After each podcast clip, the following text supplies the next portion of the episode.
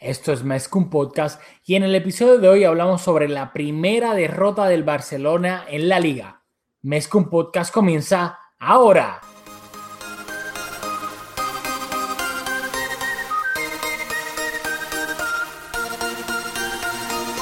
Kevin Roland, contigo empezó todo. Som el millor club del món, diguin el que diguin. Vinga el Barça i vinga Catalunya! Apreteu els cinturons, que ens ho passarem bé. Bienvenidos a Mezcum Podcast, espacio dedicado totalmente a cubrir la actualidad del Fútbol Club Barcelona. Les habla Rafael Lamuy junto a Julio Borra de... Me- Ah, no, Julio ahora mismo está en Puerto Rico, está por allá este, tomándose unas merecidas mini vacaciones. Yo estoy acá en Connecticut, así que este episodio lo vamos a hacer un poquito así medio operación. Yo voy a hacer un cantito ahora y Julio va a hacer un cantito. Pero nada, obviamente de que vamos a hablar en este episodio, vamos a hablar de la derrota del Barcelona ante- el Levante. O sea, un ridículo, yo diría que de proporciones épicas en, en Ciudad de Valencia. El Barcelona visitaba este domingo al Levante. Hay que recordar que el Barcelona también jugó a mitad de semana, el miércoles, contra el Villarreal en el Camp Nou y venció al Villarreal 5-1. Así que el Barcelona solamente le quedaban dos partidos para poder terminar la liga de manera invicta. El primer equipo en la liga española que lograría terminar una liga de manera invicta, una liga de 38 partidos. Y iba a venir la sorpresa ya que Valverde no convocó a Messi. Eso significa que Messi ni siquiera viajó a Valencia para estar en el banquillo, cosa que yo honestamente no entiendo. A menos que Messi se sepa que no podía viajar, que no estaba para jugar, pero si Messi simplemente Valverde le dio descanso para no sé qué, creo que, o sea, que, que esto es para, que, o sea, no voy a decir obviamente votar a Valverde, pero es que es absurdo. Y luego obviamente el Barcelona cayó en la trampa, viajó a Valencia para enfrentarse al Levante y el Barcelona salió con, con la siguiente formación, con Marc André Ter Stegen en la portería, con defensa de cuatro, Jordi Alba, Thomas Vermaelen y Jerry Mina, pareja de centrales, Piqué estaba en el banco, Nelson Semedo de lateral derecho, ya que Sergi Roberto estaba suspendido por esa roja que le mostraron en el clásico. Luego el mediocampo de cuatro, Coutinho, eh, eh, perdón, Coutinho, eh, Busquets, Rakitic y Dembele. Y luego arriba, pues, eh, Luis Suárez junto a Andrés Iniesta. Obviamente Iniesta un poquito más retrasado. Ese fue el 11 del Barcelona y en el banquillo se encontraban Piqué, Denis Suárez, Paco Alcácer, Jasper Silesen, Paulinho, Lucas Dín y André Gómez. Y el Barcelona empezó perdiendo. O sea, en el minuto 9, gol del Levante, gol de Boateng. En el minuto 30, gol del Levante, gol de Boateng. En el minuto 38 fue Coutinho que recortó distancia para poner el partido 1-2. Luego, tan solo empezar la segunda mitad, el Barcelona eh, de nuevo le marcaron gol. Bardi en el minuto 46, Boateng en el minuto 49 y Bardi en el minuto 56. O sea, en el minuto 56 del partido estaba 5-1 a favor del Levante.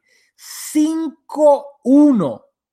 No contra el Madrid, no contra el PSG, no contra el City, no contra el Bayern, no contra la Juve, no contra la Roma, contra el Levante. Luego el Barcelona por poco hace el milagro, ya que eh, Valverde hizo varios cambios en el minuto 31, pero no lo mencioné, salió Thomas Vermaelen por lesión y entró Gerard Piqué, y luego en el minuto 60 eh, hizo doble cambio, salieron Iniesta y Dembele y entraron Denis Suárez y Paco Alcácer. Obviamente aquí el Barcelona se vio mucho mejor de lo que se había visto anteriormente. Y en el minuto 59 Coutinho iba a marcar lo que sería el segundo gol del Barcelona.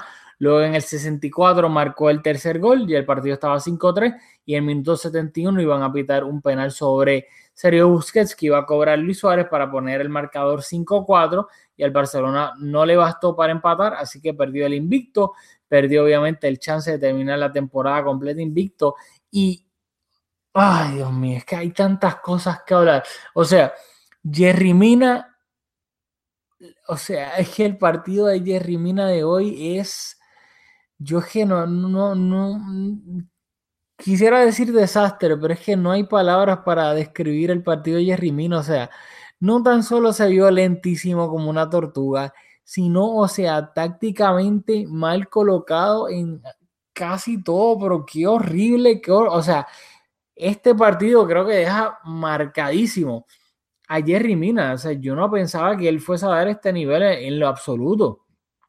Y luego te pones a pensar que Piqué, o sea, Valverde, ¿qué está esperando? Valverde cuando tenía que rotar al principio del año, cuando sabía que había muchísimas lesiones, que había jugadores tocados, que por ahí venía la Champions, que teníamos una ventaja de 11, 10 puntos sobre el segundo lugar en la liga, no lo hizo. Y ahora que te está jugando el invicto, o sea, no es un récord estúpido, no es cualquier récord, estás tratando de hacer algo histórico y prácticamente imposible de hacer.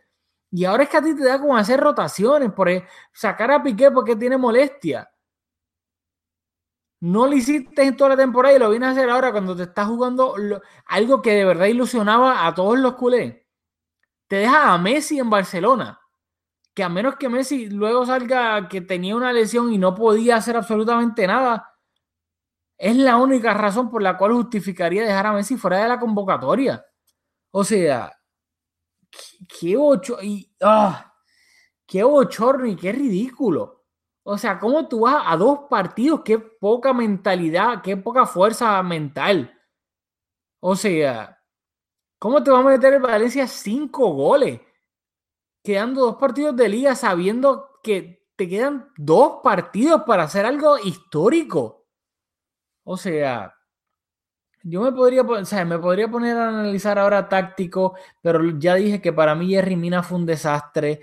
y me gustó y hasta cierto punto, luego ya lo vamos a hablar un poco más a fondo en, en los próximos episodios, analizando pues lo que le espera el Barcelona en verano y la próxima temporada, pero yo ya estoy, qué bueno que Andrés Iniesta se va, porque, o sea, en el sentido de que ya jugadores como Coutinho y Dembele tienen que sentirse que ya es su equipo, o sea, para mí eso de estar poniendo a Coutinho por la banda derecha, jugando de extremo derecho, porque obviamente Iniesta no se puede mover de ese sector izquierdo.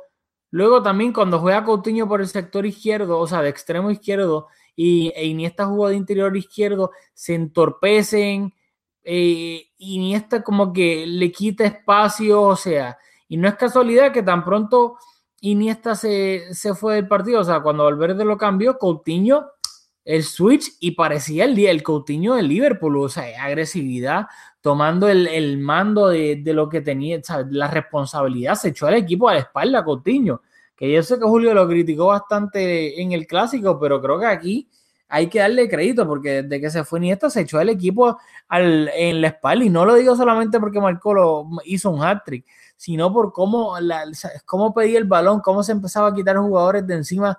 O sea, claramente estaba tratando de, de hacer cosas, ¿sabes? Romper la defensa del Levante.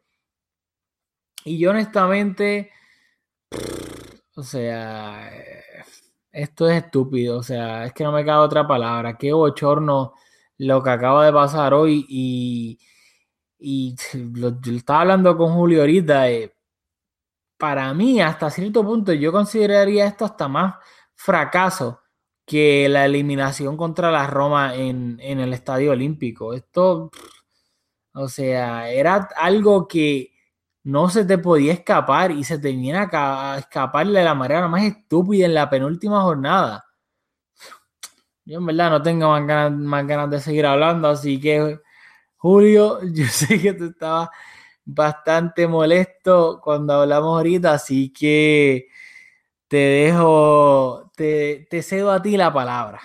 Saludos Rafa y saludo a todos los que nos escuchan. Primero mis disculpas por el retraso en la publicación de este episodio. Como dijo Rafa, estoy de vacaciones y por unas dificultades técnicas, pues hay un poquito de retraso, pero ahí vamos. Quiero comenzar tocando algunos de los puntos que, que Rafa ya tocó en cuanto a comparando cuánto duele no haber conseguido ganar, terminar la temporada invicto.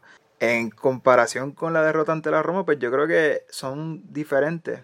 Igual esta hacía mucha ilusión, como comentó Rafa, a mí me dolió, le estaba comentando a Rafa que a mí me dolió quizás más que la de la Roma, conscientes de que el Barça ya ganó la liga, esto hubiese sido un extra, un añadido a, ese título tan importante como lo hemos documentado aquí, lo importantísimo que es la liga, ya está gana, esto hubiese sido simplemente un premio, algo especial, algo de nuevo que nos hacía mucha ilusión, en cambio perder ante la Roma, pues ciertamente fue de más consecuencias porque quedamos eliminados de la Liga de Campeones. Así que consciente de la diferencia en importancia entre las dos derrotas, yo creo que esta, por la ilusión que nos hacía, no duele menos. Incluso yo le estaba comentando a Rafa que me dolía quizás más porque nuevamente hubiese sido algo bastante especial conseguir terminar la temporada invicto, aunque como Rafa le gusta recordarnos, el Barça ganó la liga invicto.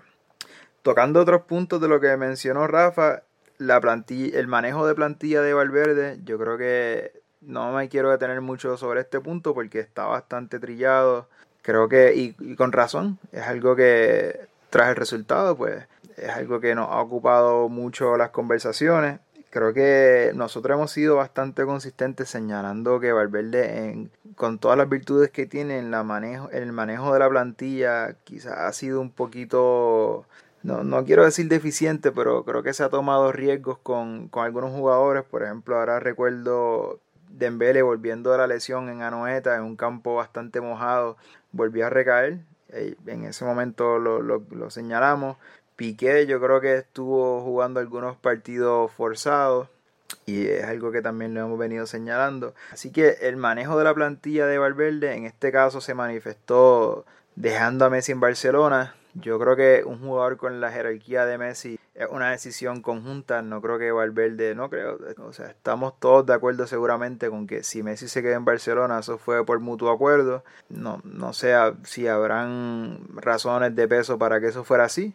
Porque ciertamente a Messi haber conseguido terminar la temporada en Víctor le importaba. Y yo creo que lo ha dado todo en todos los partidos en los cuales ha jugado, así que no dudamos del compromiso de Messi con el equipo y si se quedó, estoy seguro que, que él nuevamente fue una decisión que se tomó el cuerpo técnico con Messi. Así que nada, un poco lamentable que las rotaciones vinieron en en, un partido que el Barça debió haber ganado, igual los jugadores que salieron al campo debieron haber sido capaces de conseguir el resultado. Y me quiero enfocar más en eso porque ya creo que Rafa ¿verdad? señaló todo, recogió todo lo que yo pienso en cuanto a los jugadores que salieron al campo. Pero sí me llama la atención algunos aspectos de tácticos que, que se dieron en este partido ante el Levante, particularmente el embudo que se formó en el medio del campo. El Barça defendió con una línea de 5 con Dembélé, Rakitic, Iniesta, Busquets y, y Coutinho y esta temporada, que también Messi lo, señaló, que la diferencia ha sido el balance, creo que fue la, palabra que utilizó, o el equilibrio. El Barça esta temporada ha sido un equipo bastante más equilibrado que en temporadas anteriores, particularmente porque al irse Neymar, pues perdimos un extremo y ese jugador que lo sustituyó, que en esta, en esta temporada ha sido André Gómez, Coutinho, ha habido una rotación, un casting, Paulinho tuvo e, ese rol es un jugador que ha retrasado su posición bastante, así que eh, ha sido un equipo con más balance. Pero en este partido, ese doble pivote de entre Rakitic y Busquets, que ha sido bastante consistente esta temporada, que le ha dado un balance al equipo, que yo creo que le ha permitido también a, los laterales, como particularmente a Jordi Alba, que lo ha aprovechado ese espacio bastante, porque los dos medio, eh, medio centro tienen una posición más central, creo que le permite más espacio a los jugadores que juegan más abierto en las bandas. Y en este juego, por alguna razón, la posición de Rakitic para mí fue, fue un misterio porque lleva toda la temporada un doble pivote con Busquets o, buena parte de la temporada. Y en este partido era una línea de 5 sin mucha forma. Y Rakitic estaba bastante adelantado. El Barça trató de presionar bastante alto y Rakitic era uno de esos jugadores eh, poniendo presión, de, abandonando esa posición, abandonando ese doble pivote, dejando solo a Busquets y aún teniendo más jugadores eh, presionando, eh, no sé, no, no funcionó. igual la, la, posición de Rakitic con la de Dembele entorpecida, se, estaba en un, un, área del campo similar, me parece, igual que como Rafa lo señaló, que Iniesta y Cutiño igual ocupando una posición en el campo similar. Yo creo que por alguna razón se perdió esa continuidad en cuanto al, juego del medio campo que provocó un desbalance en el medio que, que, creó yo creo que esa catástrofe que el Barça encajara cinco goles ante el Levante y yo creo que por ahí van los tiros en cuanto a por qué al Barça le costó tanto tomar el control del partido. Y lo, lo otro que me resultó bastante curioso es que los extremos tuvieron bastante centrales en su posición. Cuando digo centrales, no estuvieron muy pegados a, la línea de banda. Y lo que provocó fue que le dejaron mucho espacio a los laterales. Y los laterales como que no aguantaron su posición y el Barça no tuvo ningún tipo de sorpresa. No hubo llegada de segundas líneas. Así que vimos un equipo bastante predecible. Entonces, nuevamente, los laterales estar tan adelantados por ese espacio que había, ese embudo que había en el medio y los laterales adelantando su posición, no, en, los contraataques, pues les costaba a los laterales recuperar su posición. Así que creo que esos dos factores, la, posición que tenían, lo, lejos que estaban los extremos de las líneas de la línea de banda y la posición de Rakitic abandonar ese doble pivote fueron determinantes en la incapacidad del Barça en tomar control del partido y tener ese juego fluido que es habitual ver del Barcelona. Y nada, yo creo que dicho eso podemos ir terminando este episodio un poco express, un poco no es nuestro formato habitual, pero como mencionamos, por las circunstancias, eh, tuvimos que hacerlo así remoto, no lo grabamos de manera contemporánea. Yo he tenido más tiempo que Rafa para, para, para entender todo lo que pasó y para asimilar la derrota. Así que nada, nos vemos en el próximo episodio de Mezcum Podcast.